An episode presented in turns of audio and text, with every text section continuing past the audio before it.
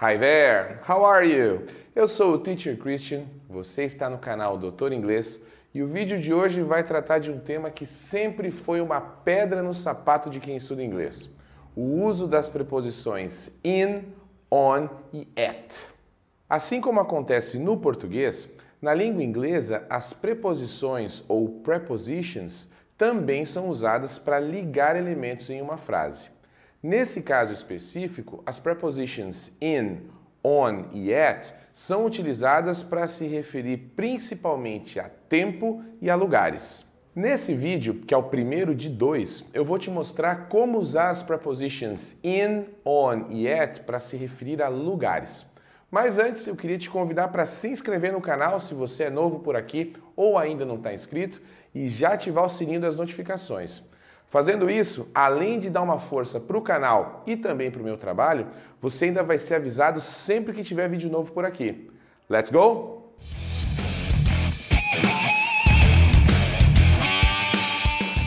Vamos começar pela preposition in, que é usada para se referir a lugares como cidades, estados e países, ou ainda para dizer que alguém ou alguma coisa está dentro de um local como dentro de uma casa ou dentro do cômodo de uma casa, por exemplo.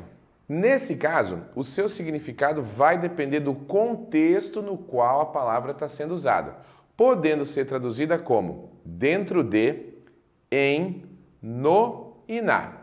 Dá uma olhada nesses exemplos. I live in Foz do Iguaçu.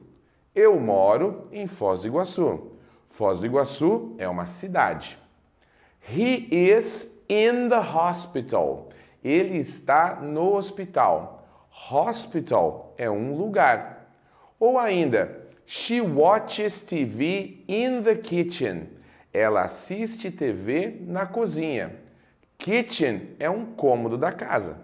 Já a preposition on, quando usada para se referir a um lugar, sempre faz referência à superfície de um local ou ainda, no inglês falado nos Estados Unidos, sempre vai se referir a ruas ou avenidas.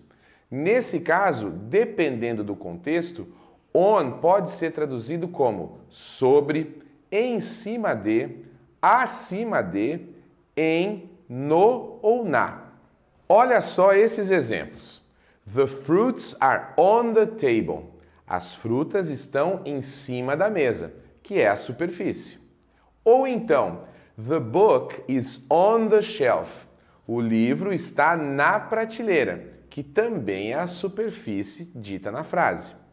Outra possibilidade seria The kids are playing on the street. As crianças estão brincando na rua, que é a referência de lugar da frase. Eu também posso dizer They live on Parker Avenue. Eles moram na Avenida Parker sendo Parker o nome da avenida, que é a referência de lugar da frase. Agora, atenção para essa curiosidade. Pode ser que você veja em algum livro, filme, série ou música alguém utilizando a preposition in para se referir a ruas e avenidas. Isso vai acontecer se a origem desse conteúdo for britânica, porque o inglês britânico utiliza a preposition in e não on para se referir a ruas e avenidas. Aliás, se você quiser conhecer mais algumas diferenças entre o inglês britânico e o norte-americano, é só clicar no link que vai aparecer no final desse vídeo. Ele vai te levar para uma série que eu produzi aqui para o canal que fala exatamente sobre esse tema. Vale a pena conferir.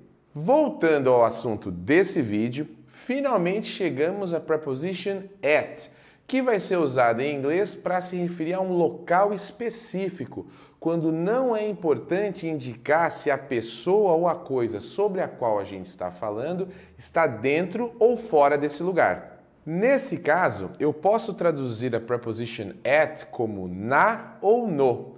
Como no exemplo, My brother is at school. O meu irmão está na escola. Note que nessa frase eu posso entender que o meu irmão está na escola, que é um local específico, mas não dá para saber se ele está dentro ou fora da escola. Diferente, por exemplo, da frase My brother is in the school, que seria o meu irmão está dentro da escola. E aí, gostou dessas dicas? Espero que elas tenham sido úteis para você.